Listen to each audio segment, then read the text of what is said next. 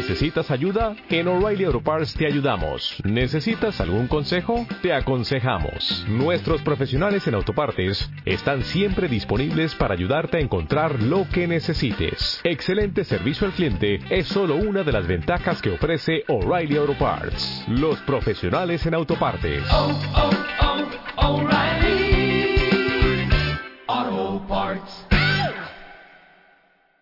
Mis queridos hermanos, hemos venido a este lugar porque el Señor tenía una cita contigo. Has venido a este lugar porque el Señor te trajo. Has venido a este lugar porque Dios hoy en ti va a hacer obras maravillosas. En este momento de oración que estábamos haciendo, le pedíamos al Espíritu Santo que nos iluminara para saber qué pedirle hoy a Jesús. Porque nosotros con el Señor tenemos que ser concretos. Porque nosotros con el Señor tenemos que saber qué pedirle a Él. Hay un espacio en la Sagrada Escritura, el encuentro del ciego Bartimeo con Jesús. Y cuando Bartimeo le dice a Jesús, ten piedad de mí, y cuando gritaba fuerte, hijo de David, ten piedad de mí, Jesús le pregunta, ¿qué quieres que haga por ti? Hoy lo mismo Jesús te está diciendo a ti que has venido a este encuentro de sanación y liberación. ¿Qué quieres que haga por ti? Y miren que la respuesta del ciego Bartimeo no pudo ser más clara. Señor, yo quiero que vea. Imagínense ustedes que si Bartimeo le hubiese dicho al Señor, no, pues yo te pido de pronto un lazarillo que me lleve por estos caminos, o tal vez yo pido que me des una limosna, o tal vez yo pido que me regales una casa para poder vivir. No, Bartimeo va a la raíz del problema. Era ciego, ¿y qué era lo que necesitaba? Señor, yo quiero que vea. Lo mismo hoy el Señor te está preguntando, ¿qué quieres que haga por ti? Y el Señor te está preguntando, ¿qué quieres que haga por ti? Porque el Señor quiere darte lo que tú hoy le vayas a pedir. Por eso es importante en la sanación y en ese proceso de liberación pedirle al Señor lo que necesitamos. Hermanos, hay diferentes tipos de sanación. Hay cinco clases de sanación que necesitamos para nuestra vida. Y vamos a pedirle a ese Espíritu Santo que nos muestre en palabra de conocimiento dónde está la raíz de nuestros problemas, para que llegue el dueño de la vida y pase su mano sanadora por ustedes y les conceda hoy la sanación. La primera sanación es la sanación corporal. Hay enfermedades que llegan a nuestra vida, hay enfermedades que aquejan nuestros cuerpos. Y Jesús es el médico del cuerpo y de las almas. Y hoy Jesús quiere sanarte de esas dolencias que hay en tu cuerpo. El Señor necesita que tú le abras el corazón para que hoy tus enfermedades sean sanadas. Porque no hay una enfermedad por tan difícil, una enfermedad por terminal que sea, que si Dios pasa su mano sanadora, Él puede hacerlo.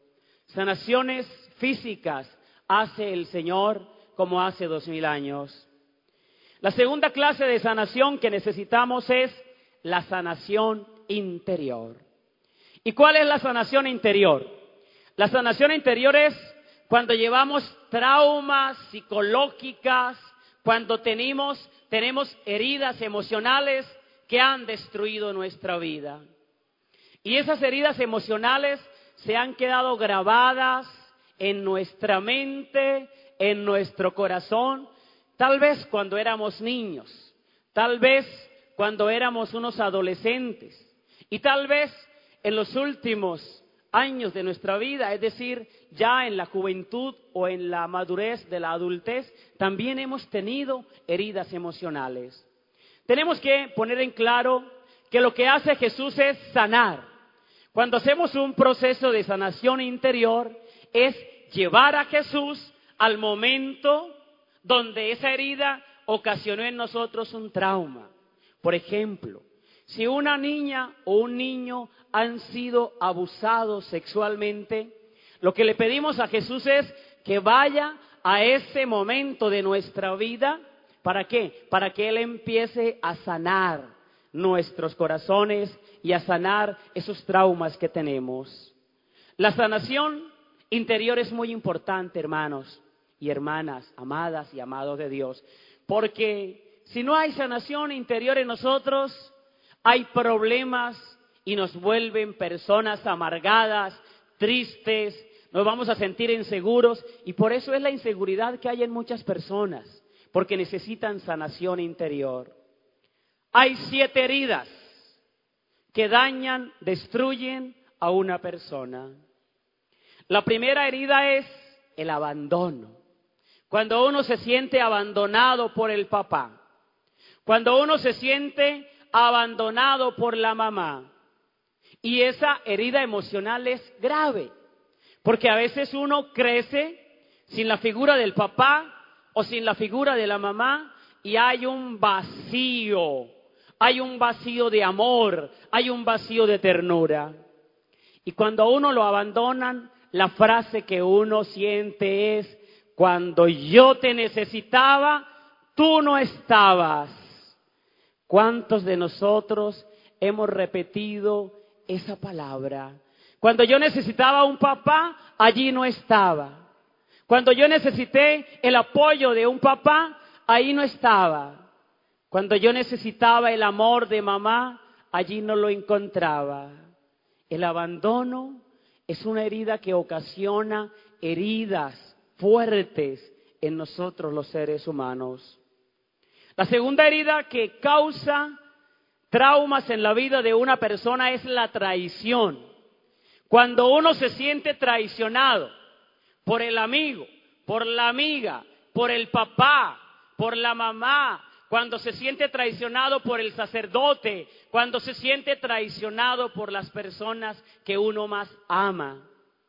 Y cuando a uno lo traicionan, la palabra que a uno se le viene a la mente es, tú prometiste y no cumpliste.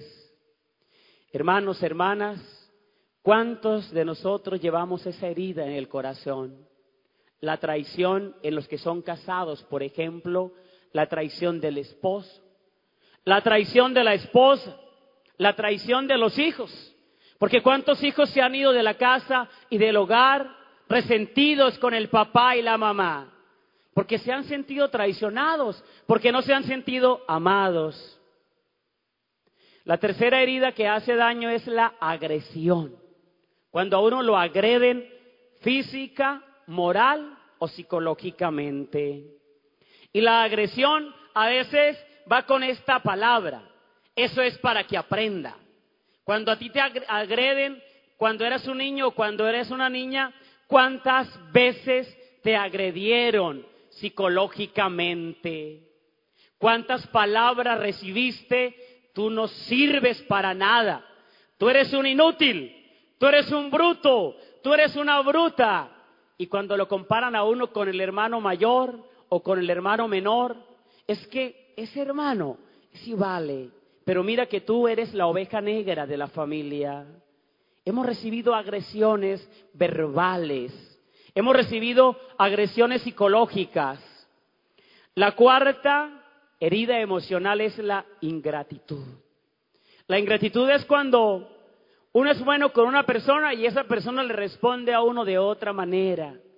Cuando las personas a veces, entre más se le ha ayudado, entre más se le ha brindado amor, entre más se le ha dado, entonces se responde, digámoslo así, que con una cachetada. La ingratitud. ¿Cuántas mamás y papás hoy aquí en este lugar se sienten heridos porque su hijo o porque su hija es un ingrato o porque es una ingrata. Y eso sí duele, la ingratitud de los hijos. La ingratitud duele porque va a lo profundo de tu alma y de tu corazón. La quinta herida es el desprecio, cuando lo han despreciado a uno. Y muchos de nosotros hemos sido despreciados en el vientre materno. Tal vez cuando mamá se enteró de que estaba embarazada de nosotros, tal vez quiso abortarnos, o tal vez lo pensó, o tal vez lo intentó, o tal vez hizo varias cosas para no tenernos. Esa es una herida de desprecio y en el vientre de mamá recibimos esa herida de desprecio. Por eso es que a veces se ven hijos rebeldes. Por eso es que a veces se ven hijos que rechazan a la mamá y la mamá dice, pero bueno, si yo no lo he hecho nada, hay que revisar a ver si desde el vientre materno viene esa herida emocional. La sexta herida es el abuso. El abuso sexual o la violación desde la niñez, eso trae heridas y traumas que pueden cambiar a una persona. ¿Cuántas personas no se han podido, digámoslo así, realizar plenamente porque desde niños familiares o conocidos abusaron de esa persona? Es Jesús quien va sanando estas heridas. Y la séptima herida es la infidelidad. Cuando se sabe que la otra persona es infiel. Eso es una herida fuerte. Cuando la esposa se entera que su esposo le es infiel. O cuando el esposo se entera que esa mujer que creyó buena, pues ha sido infiel también. Esas son heridas que van marcando la vida de una persona. Jesús puede sanar toda herida, toda trauma y toda, digámoslo así, todo dolor que haya albergado tu corazón. Primero, sanación corporal. Segundo, sanación interior. Tercero, sanación del maligno. Necesitamos ser sanados del poder de Satanás. Porque Satanás es el acusador. Porque Satanás quiere vernos enfermos. Porque Satanás quiere vernos oprimidos. Porque Satanás quiere vernos destruidos. Por eso necesitamos que Jesús pase su mano sanadora, especialmente por aquellos que se sienten oprimidos por el enemigo. Aquellos que se sienten turbados, molestados, agredidos por el poder de la oscuridad. Quinto, sanación intergeneracional. La sanación intergeneracional es, y lo trabaja mucho el padre Robert de Grandes, es lo que los papás nos han transmitido a nosotros. Nos han transmitido la vida, nos han transmitido todo a través de los genes. Pero uno adquiere los rasgos del papá y de la mamá, uno va recibiendo eso, pero también está recibiendo otras cosas que son negativas. Uno recibe del papá y de la mamá cosas positivas, la inteligencia, el rasgo físico, todo lo psicológico. Uno va adquiriendo cosas de papá y de mamá, pero también adquiere uno qué? Maldiciones. También adquiere uno qué? Enfermedades. También adquiere uno qué? tristezas. Por eso la sanación intergeneracional es romper con el poder de Jesús toda cadena que venga por herencia de papá y de mamá, porque se han transmitido enfermedades. Mira que cuando uno va al médico, le pregunta cuáles han sido las enfermedades de esos, de esos familiares tuyos, ¿sí? Digamos esa cadena genética. Pues bien, nosotros en la iglesia, en la renovación carismática, hablamos de cadenas intergeneracionales. ¿Cuántas cadenas hemos venido arrastrando nosotros? Porque dice la palabra de Dios que el pecado del papá y de la mamá va hasta la cuarta generación. Y si tú recibes eso de tu tatarabuelo, de abuelo, de tu papá, y si tú no rompes esa cadena, empiezas a transmitir lo mismo. Por ejemplo, familias que han practicado la brujería, la hechicería, la masonería, han practicado la nueva era. Esas son cosas que se transmiten. ¿Por qué? Porque la maldición se transmite, pero hay que romperla con el poder de la sangre de Jesús. Tenemos que romper esas cadenas intergeneracionales. Miren que cuando yo me ordené de sacerdote, yo apenas tengo tres años de ordenado, cuando yo leí el libro de Robert de Grande, Sanación Intergeneracional, y él decía ahí que a veces las bendiciones no han llegado al hogar porque no se han roto esas cadenas, yo empecé a romper esas cadenas en mi familia. Y yo empecé a invocar la sangre de Jesús para que limpiara los antepasados y para que lo rompiera toda cadena de enfermedad, de maldición, todo aquello que no permite que la bendición llegue a mi familia, empecé a romper todo eso. Y esas oraciones nos hicieron esperar. Porque a, partir de que yo empecé a romper cadenas intergeneracionales en mi familia, vi cómo la mano de Dios se posaba en mi familia. Resulta que yo tengo una hermana y era la hermana que más problemas le ocasionaba a mi mamá.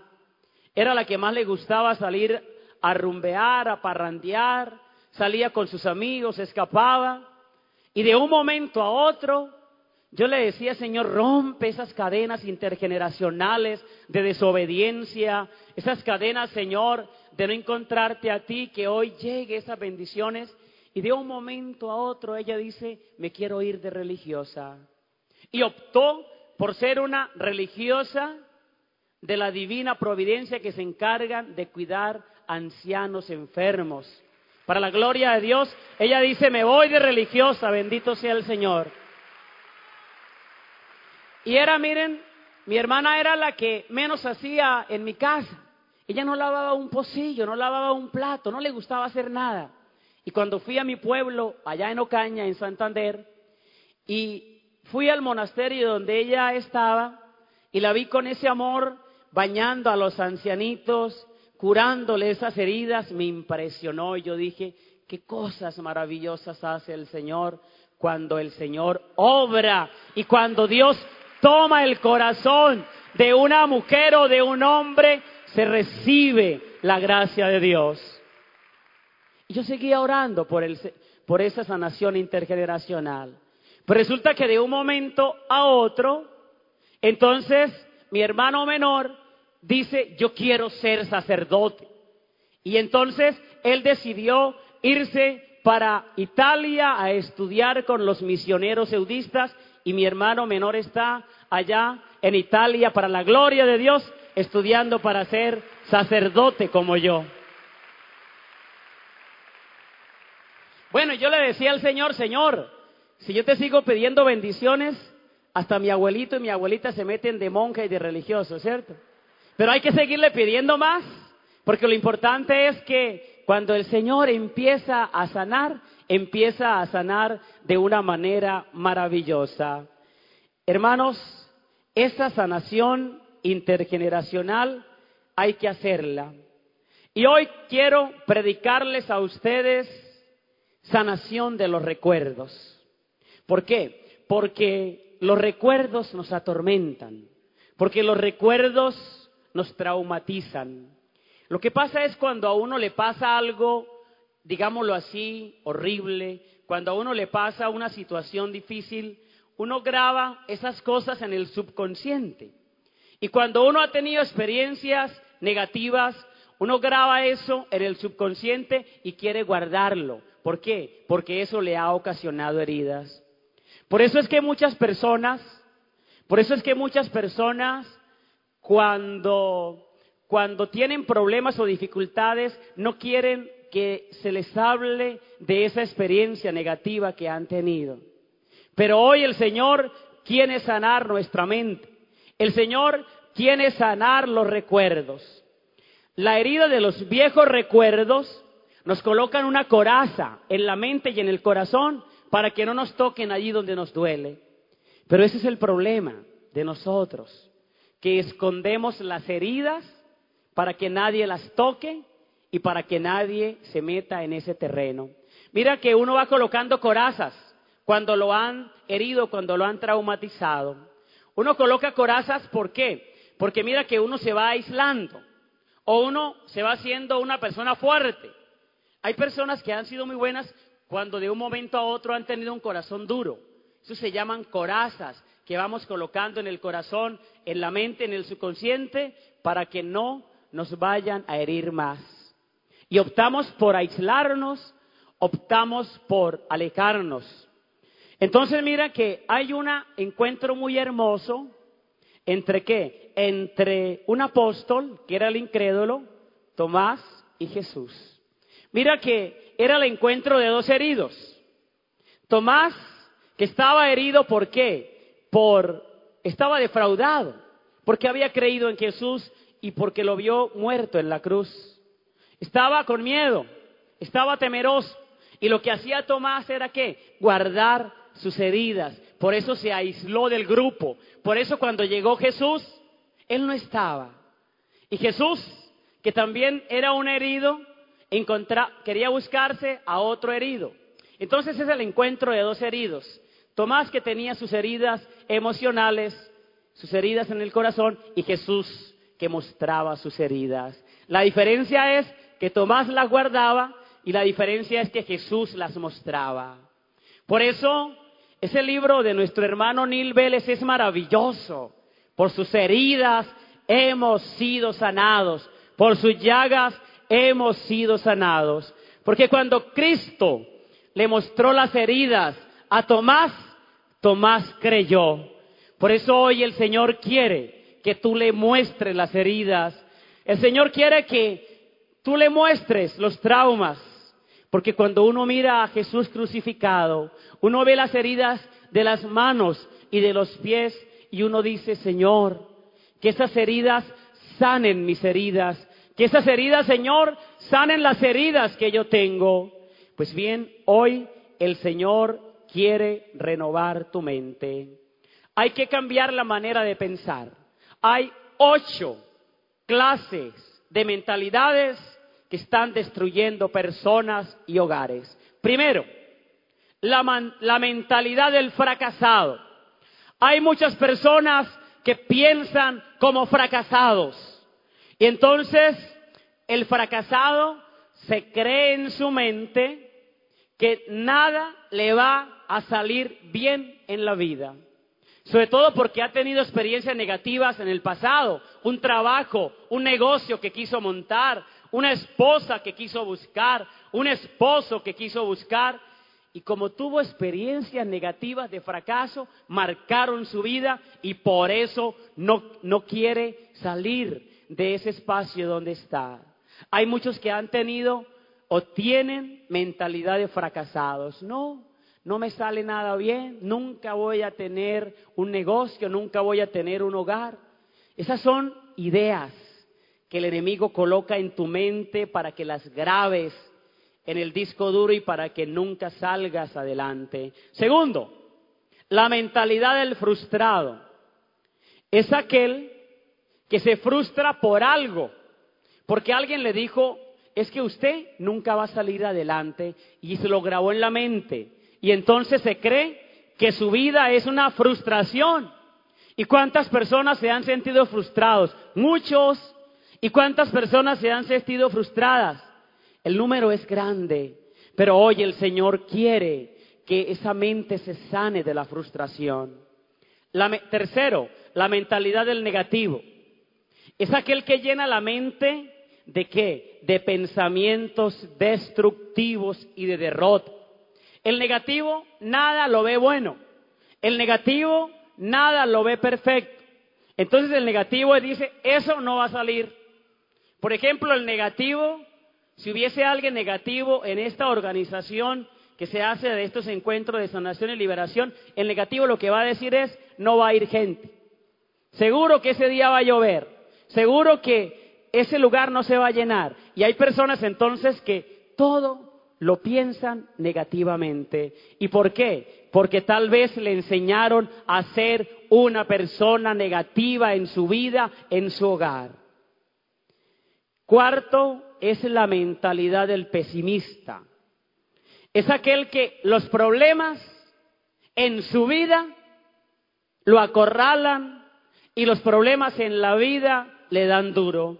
Entonces, el pesimista es aquel que se deja vencer por los problemas. El pesimista es aquel que dice, ese problema me quedó grande. El pesimista es el que dice, no voy a ser capaz de solucionar esta situación que tengo. Quinto, la mentalidad del débil.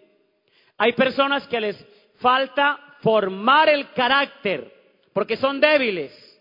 Y ser débiles de carácter es algo que es negativo. El carácter no quiere decir que tiene que ser mal geniado. El carácter no quiere que tiene que ser mala clase. No. la- el carácter es formar una personalidad equilibrada, donde tú pienses y donde tú digas y donde tú expreses que las cosas van a salir bien. Entonces, hay muchos que tienen mentalidades débiles. Los problemas llegan y se echan a morir. Las dificultades llegan y entonces se sienten derrotados, se sienten que el mundo se les viene encima. Seis, la mentalidad del acomplejado. Hay muchas personas que son acomplejadas desde niños, desde niñas, sobre todo porque tal vez se burlaron. Es que le dijeron, es que tú eres gordita, es que usted va a ser feo, es que usted no va a tener, digámoslo así, inteligencia en los estudios y lo van acomplejando a uno. Y el problema, y esta es una, esta es una arma que utiliza Satanás para atacarnos, acomplejarnos. Y uno se va acomplejando. Y hay muchas personas que han crecido sintiéndose feas. Y hay personas que han crecido sintiéndose menos que los demás.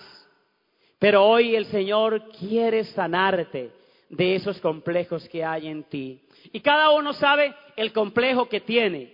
Y cada uno sabe cuán acomplejado ha crecido. Y siete es la mentalidad del atormentado. Hay personas que viven atormentadas su vida, atormentados por fantasmas, por recuerdos, atormentados por odios, por rencores, por resentimientos. Y cuando una persona se siente atormentada no tiene paz, porque no puede descansar, porque se levanta en la madrugada y empieza a pensar. Y muchas veces uno se encuentra personas y le dice, es que tengo un tormento en mi corazón, tengo un tormento en mi alma. Ocho, es la mentalidad del que tiene miedo, la mentalidad del miedoso.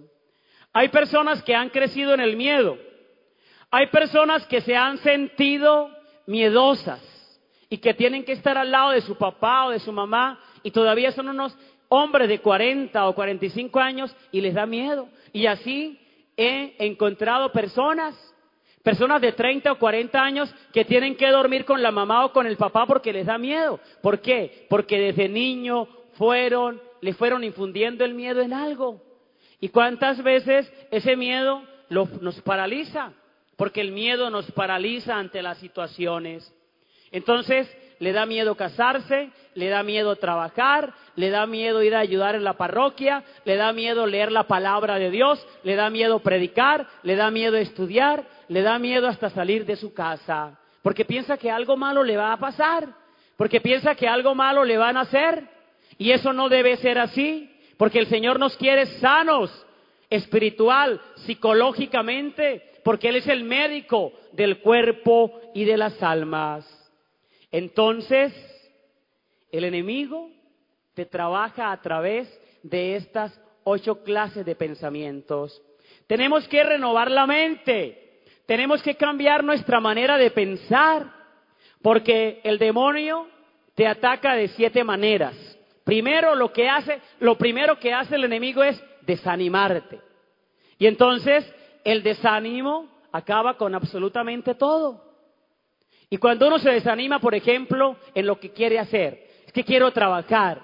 Entonces el enemigo le va metiendo, pero ¿para qué va a pasar hojas de vida? ¿Para qué va a buscar trabajo si no le van a dar? Ya usted de edad, mira que la edad que tiene y el enemigo te va desanimando. O de pronto vamos a hacer algo, una predicación, vamos a evangelizar y el enemigo te va desanimando. No te van a prestar atención, no te van a probar esa, esa parte evangelizadora. El desánimo es el arma que más utiliza Satanás para ganarnos la batalla. Luego de que te desanima, segundo, te confunde. Claro, porque el lema de él es divide y reinarás. Y te va confundiendo. Y uno muchas veces se va confundiendo. Por eso es importante uno frecuentar la qué? La confesión. Por eso es que es bueno uno frecuentar la dirección espiritual. Ayer Neil Vélez, eh, en el encuentro que tenía, decía vamos a darle una paliza al diablo. ¿Y cómo se le da una paliza al diablo? A través de la confesión. Porque la confesión es hermoso. La confesión es maravillosa. Si uno pudiera confesarse todos los días, qué gracia y qué bendición recibiría. Los santos se confesaban todos los días.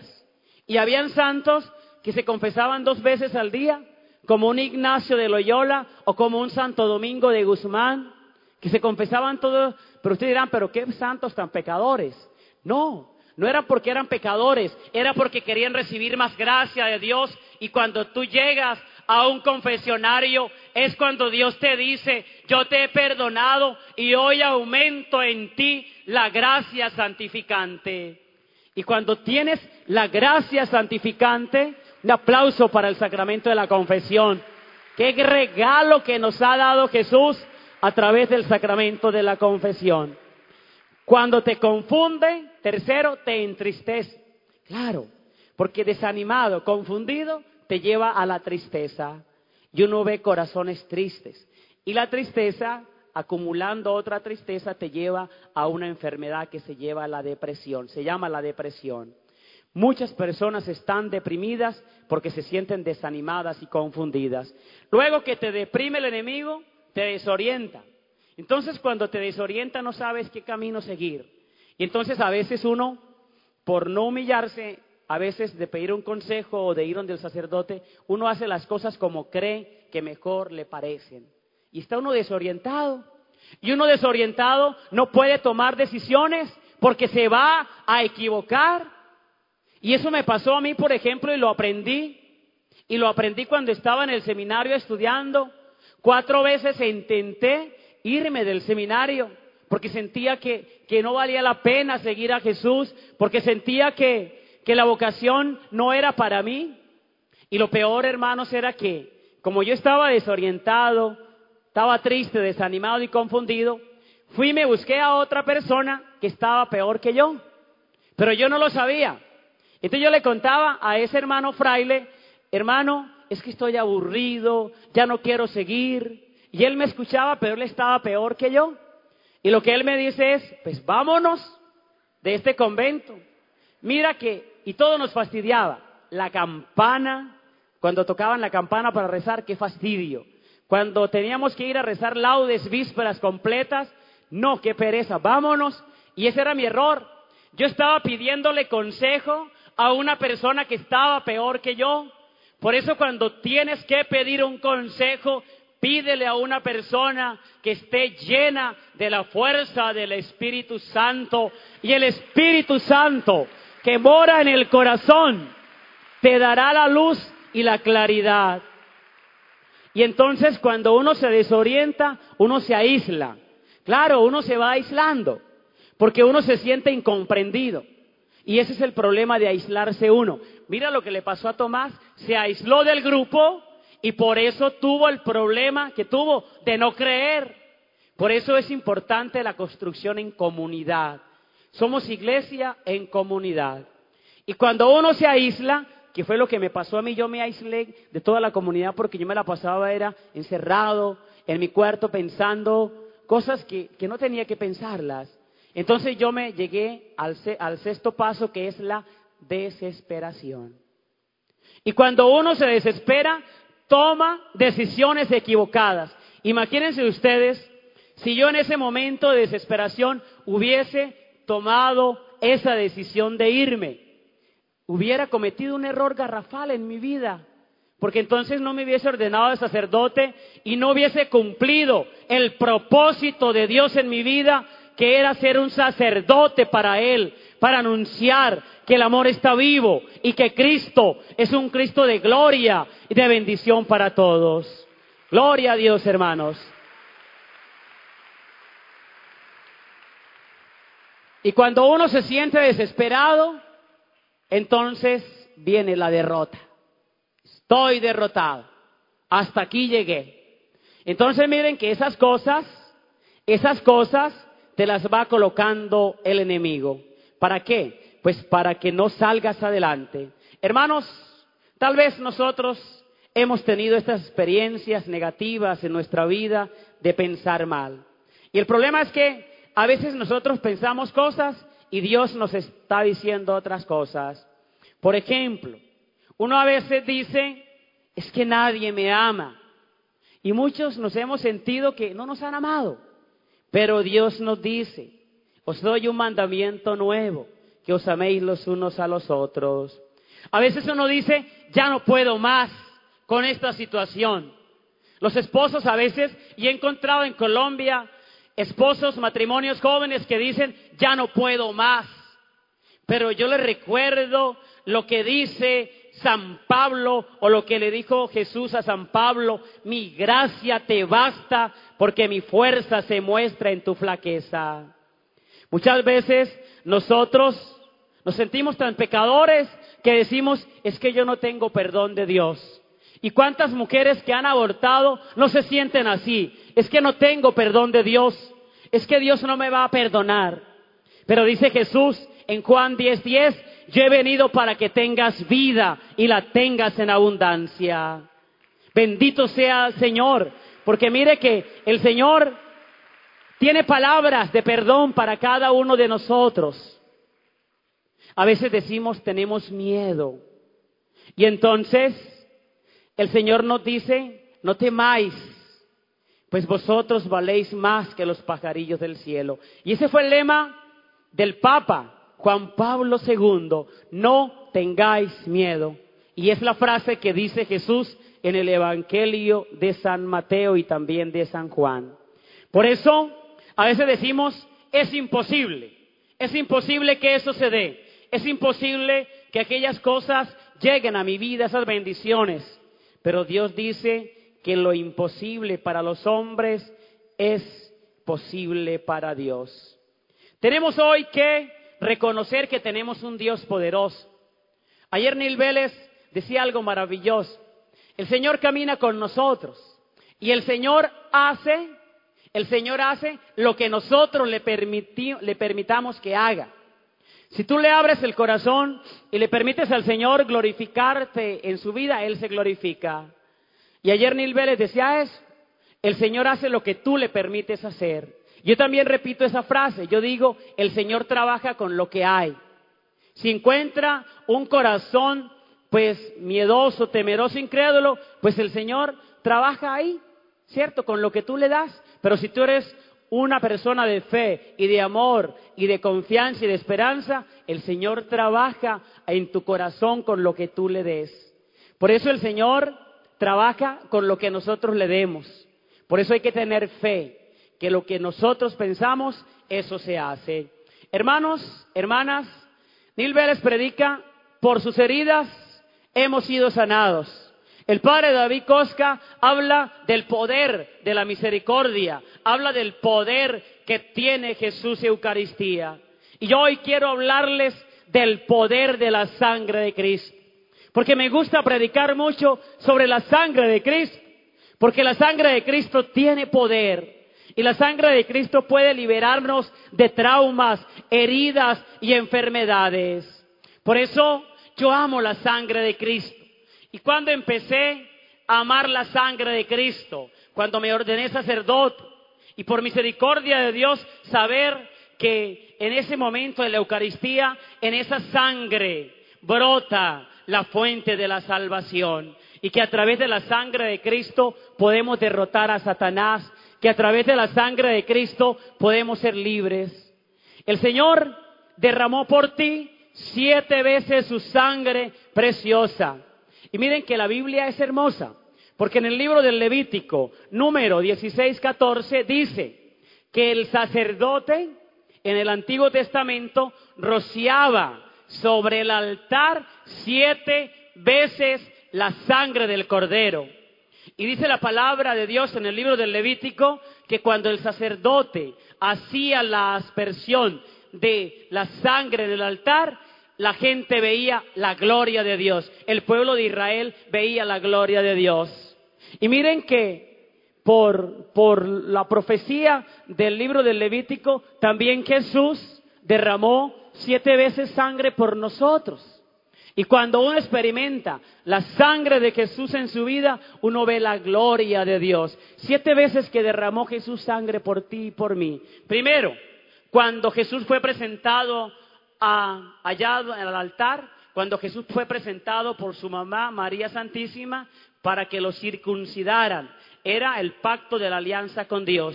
La primera vez cuando Jesús derramó sangre por nosotros eh, es cuando Jesús fue niño, cuando se les practicaba esa operación de la circuncisión. Fue el primer momento en que Jesús derramó sangre por nosotros. Segundo, cuando Jesucristo fue llevado o cuando Jesucristo fue al qué? Al huerto de los olivos a orar. Jesús sintió una agonía, una tristeza que le embargaba su alma y sudaba sangre. ¿Por qué sudaba sangre Jesús? Porque llevaba el peso de la humanidad del pecado, porque iba a llevar una cruz de iniquidad. Imagínense ustedes ese momento, Jesús en sus hombros recibiendo todo el pecado de la humanidad, toda la enfermedad de la humanidad y todo el ataque de Satanás en ese momento. Por eso un ángel venía del cielo a consolarlo. Tercer momento del derramamiento de sangre de Jesús fue donde? Cuando lo flagelaron, cuando lo ataron a una columna y cuando empezaron a golpearlo salvajemente. En ese momento Jesús derramó sangre por ti. Cuarto, cuando le colocaron la corona de espinas en su cabeza, cuando fue coronado con esa corona que le taladraba su cabeza y descendía sangre. Quinto, cuando Jesús llevó la cruz a cuestas, esa cruz le taladraba a Jesús los hombros. Por eso esa sangre que Jesús brotó es una sangre de la cruz, es una cruz, es una cruz que pesaba demasiado. No tanto era el peso físico, sino era el peso espiritual de los pecados. Sexto, cuando Jesucristo murió en la cruz, manos y pies, Jesucristo allí derramó sangre por nosotros. Y séptimo, habla Juan, estos son, en los evangelios aparecen estos siete derramamientos de sangre. Y la última fue costado abierto de Jesús. Esos siete derramamientos de sangre del Señor te sanan y te liberan de siete cosas. Primero, un aplauso para la sangre de Jesús. Fuerte.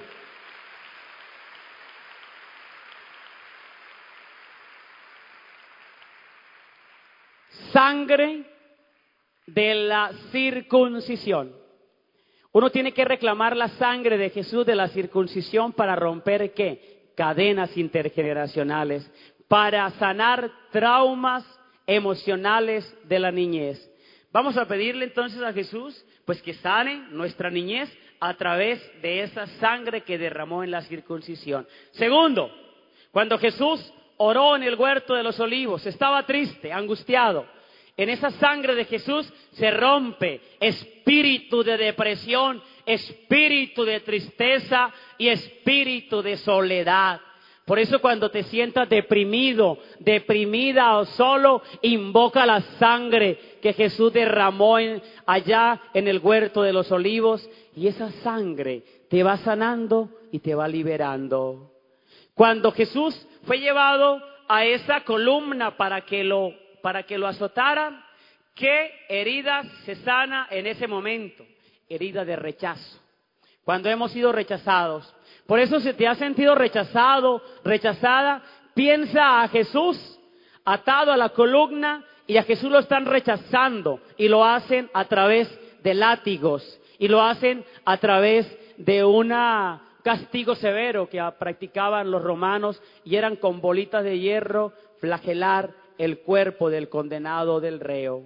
Por eso cuando te sientas así, cuando te sientas que han hablado mal de ti, cuando te sientas que tal vez te han rechazado, que han rechazado tu vida por haber sido hombre, por haber sido mujer, por haber sido negro, por haber sido bajito, gordito lo que sea, piensa en Jesús para que te sane con su sangre preciosa. Y un, un, un derramamiento de sangre que a mí me gusta es la corona de espinas de Jesús. Porque la corona de espinas de Jesús hay que colocársela para qué? Para que el enemigo no trabaje en nuestra mente. Por eso a Jesús lo coronaron de espinas para romper toda maldición que viene por el pensamiento. El lugar donde trabaja más el enemigo es el pensamiento. Miren que lo que uno hace, ya lo he pensado en la mayoría de los casos muchas veces. ¿Y cuántas veces ha llegado a nuestra mente tantas cosas horribles. Por ejemplo, ¿Cuántas personas han pensado quitarse la vida? ¿Cuántas personas han querido abandonar a su esposa? ¿Cuántas esposas han querido abandonar a sus hijos? ¿Por qué? Porque lo piensan. Es que voy a hacer eso. ¿Cuántas veces con tu mente has tratado de hacerle daño a los enemigos, de hacerle daño a tus amigos, de hacerle daño a las personas que te hicieron daño? En la mente trabaja el enemigo. En la mente pueden llegar muchísimos pensamientos a nosotros. Y la mayoría de veces son pensamientos negativos. Por eso cuando te llegue un mal pensamiento a tu mente, reprende ese mal pensamiento. Y tú di en el nombre del Señor, yo me coloco la corona de espina de Jesús y reprendo todo espíritu de mal pensamiento. ¿A cuántas personas, por ejemplo, a veces les llega espíritu de blasfemia? A veces uno dice, Dios mío, pero ¿por qué estoy pensando esto? A veces estamos orando y muchas personas desean hasta maldecir a Dios. Eso se llama espíritu de blasfemia, ¿sí? Y uno dice, Dios mío, pero ¿por qué estoy pensando eso? Y muchas personas, muchas personas son atormentadas por ese espíritu de blasfemia.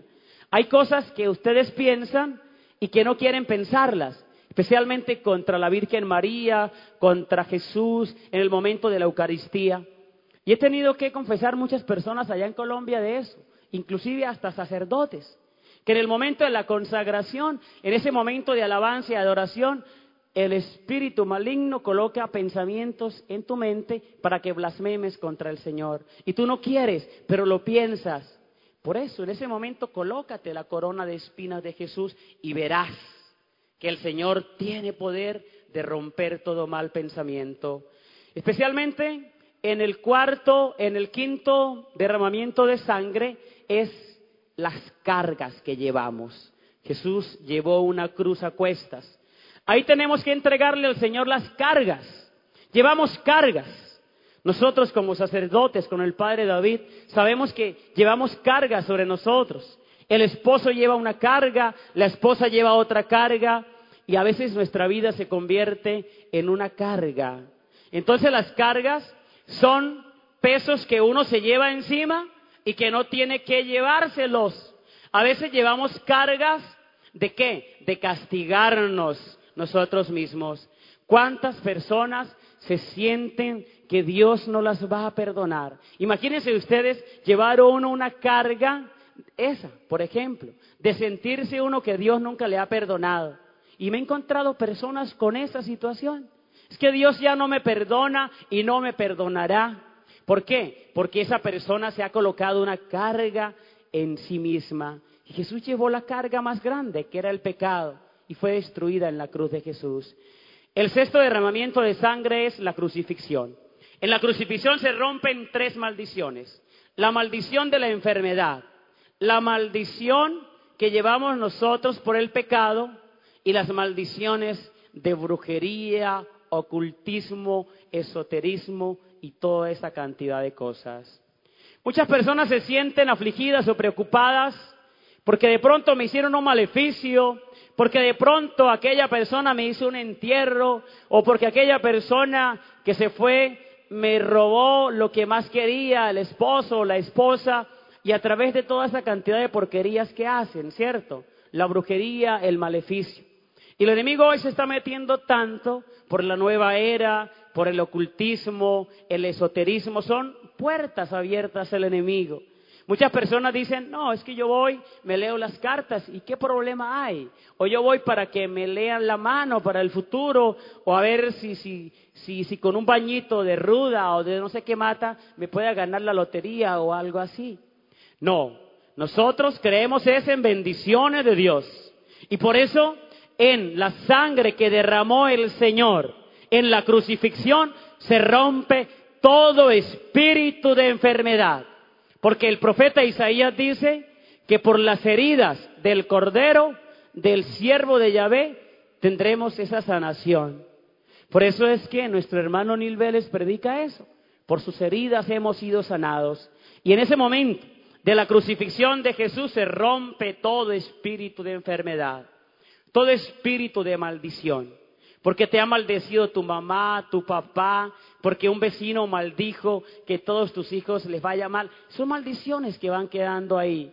Pero esas maldiciones se rompen cuando uno invoca la sangre de Jesús y uno dice que es declarado libre. Uno tiene que decirlo, uno tiene que expresarlo, porque con el Señor tenemos que ser claros y concisos, porque Dios respeta la libertad de nosotros. Y si nosotros queremos seguir viviendo en la misma vida de pecado, en la misma vida de, de angustia y de dolor, pues si tú quieres ahí, te vas a quedar ahí como el caso que dijo Nil Vélez ayer de la señora que estaba en la silla de ruedas y Nil le dijo que no tenía fe. ¿Que por qué no tenía fe? Porque no creía en un Dios que la podía levantar de esa silla de ruedas. Y es eso. A veces queremos seguir viviendo esas experiencias. ¿Para qué? Para que nos tengan compasión. Por eso el Señor trabaja con lo que hay. Las maldiciones de enfermedad, de brujería, se rompe con la sangre de Jesús de la crucifixión. Y el último derramamiento de sangre es el corazón abierto de Jesús. Brota sangre y agua. Y esa sangre que sana, corazones duros, corazones incrédulos, corazones que no creen en el poder de Dios. Por eso, esa sangre de Jesús es maravillosa para que toque el corazón de las personas la esposa, si tiene problemas con el esposo, porque no va a misa, porque tal vez no es de Dios, ore con la sangre de Jesús y cúbrelo con la sangre que brotó del corazón de Jesús, porque no hay un corazón tan duro, tan piedra, tan de bronce, que no pueda entrar la sangre del Señor. Allí entra la sangre del Señor. Y miren que a veces uno duda, ah, es que aquella persona es tan dura que tal vez esa persona no se va a convertir, esa persona no se va a cambiar. Y a veces los papás y las mamás desconfían del poder de Dios, porque sí, tienen hijos a veces en la drogadicción, a veces en pandillas, a veces en malos caminos, y esa mamá ora y ora, y ese hijo como que no se convierte.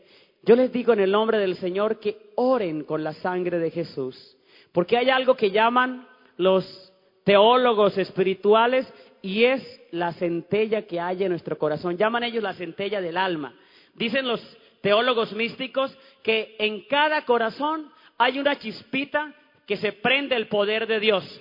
Cuando tú empiezas a orar por esa persona, sangre de Cristo, lávalo, toma ese corazón, entra, Señor, esa chispita con la gracia del Espíritu Santo empieza a prenderse. Y entonces lo que hay que hacer es que esa persona le abra por lo menos una endija, un huequito a la luz del Espíritu Santo y ahí el Espíritu de Dios empieza a obrar y a hacer cosas maravillosas. Hermanos, esa sangre es para ustedes, la sangre del Cordero, porque ellos le han vencido por la sangre del Cordero, dice el libro del Apocalipsis. Amén, amén, amén. Vamos a orar, vamos a ponernos de pie para finalizar este momento. Allí donde estás, vas a cerrar los ojos. Vamos a pedirle a Juan Berna que nos ayude con la música, con el Ministerio de Música. Vamos a orar. Vamos a dejar en estos momentos que la sangre de Cristo nos lave y nos purifique. Allí donde estás, abriendo tu corazón, cierra tus ojos para no distraerte. Es la mejor manera de orar, porque no nos distraemos en la oración. Vamos entonces a invocar hoy la sangre de Jesús, vamos a invocar la fuerza del Espíritu Santo y vamos a invocar la presencia de la Virgen del Rosario. Hoy es la fiesta de la Virgen del Rosario. Y María sí te ama. Y María hoy quiere verte un hijo libre. Hoy quiere verte una familia bendecida por el Señor. Allí donde estás, vamos entonces a ponernos en esa actitud de oración. Señor Jesús, aquí estamos en tu presencia, Señor. Estamos en este lugar, Señor, porque estamos esclavos del pecado, porque hay heridas, porque hay ataduras, porque hay cadenas que han amarrado, Señor, nuestra vida. Piensa en el momento en que fuiste concebido por mamá y por papá. Piensa en ese momento, Porque tal vez no fue un momento de amor, porque tal vez fue producto de una violación, porque tal vez fue producto de una noche de lujuria y de placer, porque tal vez fue un accidente en la vida de papá y de mamá. Aunque ellos no te esperaban, papito Dios te esperaba. Porque Dios creía en ti, porque Dios creía en ti como hijo, como hija. Sí, Señor, te pedimos que vengas a sanarnos, Señor, en el momento en que fuimos concebidos. Rompe, Señor, toda atadura y cadena. Y yo invoco la sangre de Jesús para que tú liberes, Señor, toda cadena intergeneracional. Rompo, desbarato, aniquilo, pisoteo todo espíritu de enfermedad, toda maldición que fue transmitida por papá y por mamá. Rompo todo espíritu de aborto, especialmente de deseo, intención de aborto, Señor. Señor, derrama tu Espíritu Santo y muéstrales a cada uno de ellos, Espíritu Santo, la raíz de los problemas que hay en ellos. Sí, Espíritu Santo, porque tal vez muchas veces quisimos estar muertos, porque muchas veces quisimos quitarnos la vida, porque nuestra vida pensamos que no valía. Sí, Señor, pasa tu mano sanadora, Señor, sanando esa niñez, aquellos que de pronto fueron abusados sexualmente, aquellos que fueron violados sexualmente, Señor. Yo te pido, Señor, que derrames tu Espíritu Santo en este lugar. Hoy verás la gloria de Dios y el Señor está derramando su sangre preciosa, Señor. Derrama esta sangre, Señor, especialmente aquellos que tienen espíritu de depresión y de tristeza. Renuncia hoy a la tristeza y la depresión en ti, porque tú eres amado de Dios, porque tú eres su hijito lindo. Porque tú eres su hijita linda. Señor, rompe toda tristeza, porque no te abrazaba tu papá, porque no te abrazaba tu mamá. Sí, Señor, hoy queremos que tú nos abraces, papá Dios, porque no tuvimos el abrazo de ese papá, porque no tuvimos el abrazo de esa mamá, porque tal vez nadie, nadie nos abrazaba porque nadie nos decía palabras de ternura y de amor. Espíritu Santo, derrama tus dones de amor. Espíritu Santo, abrázanos. Yo pido esta unción del Espíritu Santo para que vaya sanando en estos momentos tu corazón. En estos momentos, yo te pido, Señor, que nos abraces, Papá Dios. Aquellos que se han sentido abandonados, vas a ir a ese momento cuando te sentiste abandonado, abandonada, afligido, afligida. Piensa en la herida más grande que tienes, en aquello que tienes en tu corazón. Espíritu Santo rompe cadenas en el inconsciente y su consciente. Abre corazones, Espíritu Santo. Entrégale al Señor esa herida que tienes, ese dolor, esa angustia. Hoy el Señor te va a sanar. Yo te lo digo en el nombre de Jesús, que el Señor está sanando tristezas y angustias. Sí, Señor, por aquellos momentos donde fuimos rechazados, Jesús, tu Señor estuviste rechazado allá en esa columna. Y en ti hay odios y resentimientos. Tienes enemigos y enemigas. Y el Señor quiere que perdones en este momento. Si tienes enemigos, enemigas, piensa en ellos. Y tal vez tu estómago empieza a sentir un rechazo hacia tu enemigo, hacia tu enemiga. Pero hoy Jesús te invita para que traigas a ese enemigo o a esa enemiga a esa columna donde Jesús derramó su sangre preciosa. Vas a pedirle al Señor que hoy te dé el don del perdón. Aquí hay personas que todavía no han podido perdonar porque tal vez se han sentido muy ofendidos. Hay personas que tienen rabia. Hay personas que tienen rabia con su esposo, con su esposa, con sus hijos y no lo has expresado, sino que ahí lo tienes en el corazón. Saca eso en el nombre del Señor. Espíritu Santo, fluye Espíritu Santo, rompe todo resentimiento, todo odio y todo rencor. Sí, Señor, pasa tu mano sanadora, Señor. Y, y vas a entregarle ese enemigo a Jesús. Dile, Señor, yo no soy capaz de perdonar hoy. Porque aquella persona me fastidia.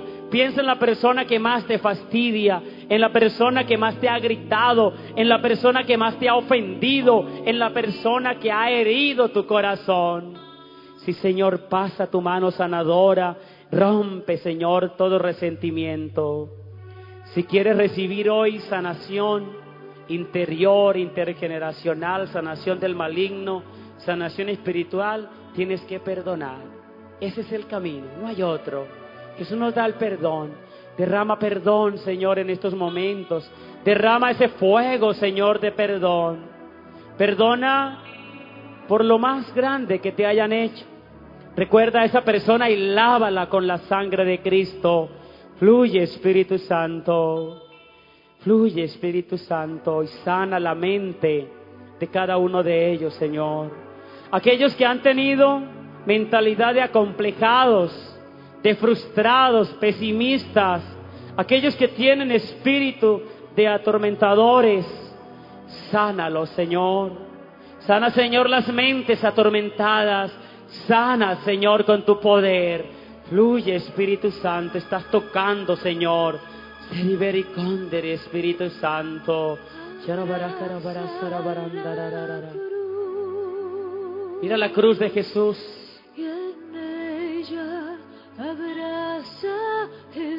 Abraza la cruz de Jesús. Abrázate tú y abraza la cruz de Jesús. Para que las tinieblas.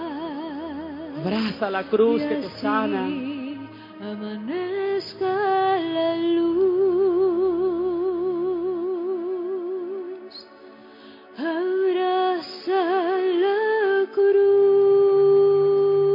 Abraza la cruz. Y en ella, Ella, Jesús. abraza Jesús. Jesús te está abrazando desde la cruz. para que terminen las tinieblas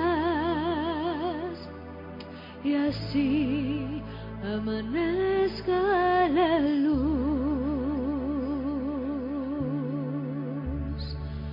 Tu dolor destruye Ese dolor que tienes, soledad. Resentimientos. Acaba contigo. Oh, Mas si los abrazas como cruz, te llevan a la resurrección. Jesús te está abrazando. Recibe el abrazo de Jesús. Abraza la cruz. Abraza la cruz de Jesús.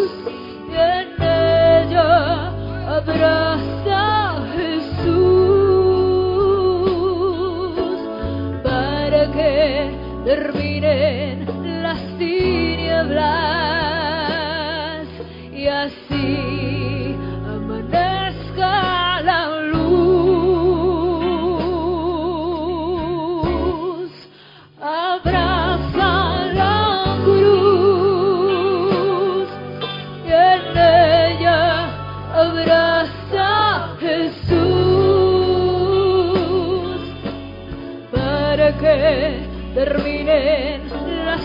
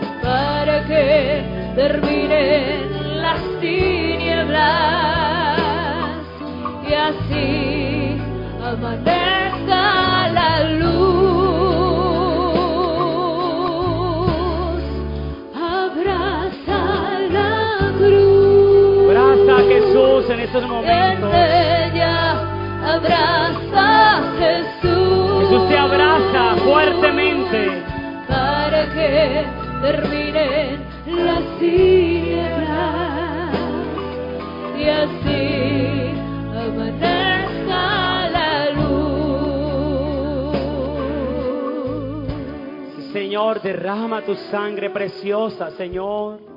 Sanando, Señor, cada persona, Señor.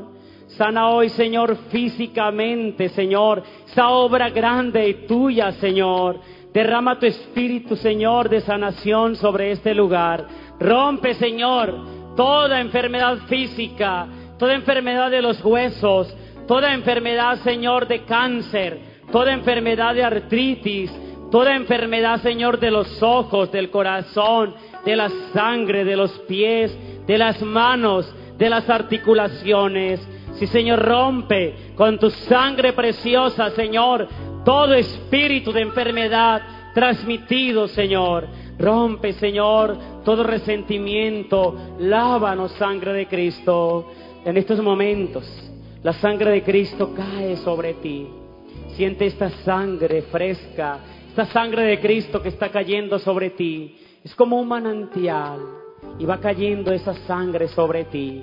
Y esa sangre te está liberando. Esa sangre te está liberando de toda atadura y cadena. Esa sangre va fluyendo con poder. Que fluya la sangre de Cristo. Rompe, Señor, todo espíritu de rechazo, resentimiento, abuso. Rompe, Señor, toda maldición. Yo rompo toda maldición hoy en el nombre de Jesús. Rompo, desbarato, aniquilo, pisoteo, disuelvo, destruyo, amordazo, encadeno a los pies de Jesús todo espíritu de brujería, todo espíritu de maleficio. Yo rompo con la sangre de Jesucristo todo aquello que hayan hecho en contra de ustedes para enfermarlos, para separarlos, para hacerles daño. Yo hoy, con la sangre de Jesucristo, los limpio y los purifico. Que fluya la sangre de Jesús. Lava y purifica, Señor. Lava cada corazón, Señor. Tú estás lavando corazones. Tú estás lavando. Y Jesús está purificando con su sangre preciosa. Es un manantial de sangre que cae sobre ustedes. Así como el sacerdote hacía siete aspersiones de sangre sobre el altar y ellos veían la gloria de Dios, yo hoy quiero derramar esas siete gotas de sangre sobre ustedes. Yo hago esos siete derramamientos de sangre para ver la gloria de Jesús, para ver la gloria del Señor.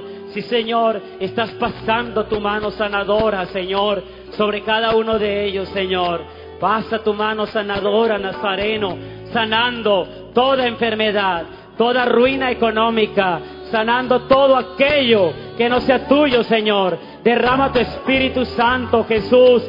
Derrama tu Espíritu Santo en este lugar y libera, Señor, a tu pueblo. Libera, Señor, al pueblo de Panamá. Libera, Señor, a estas familias.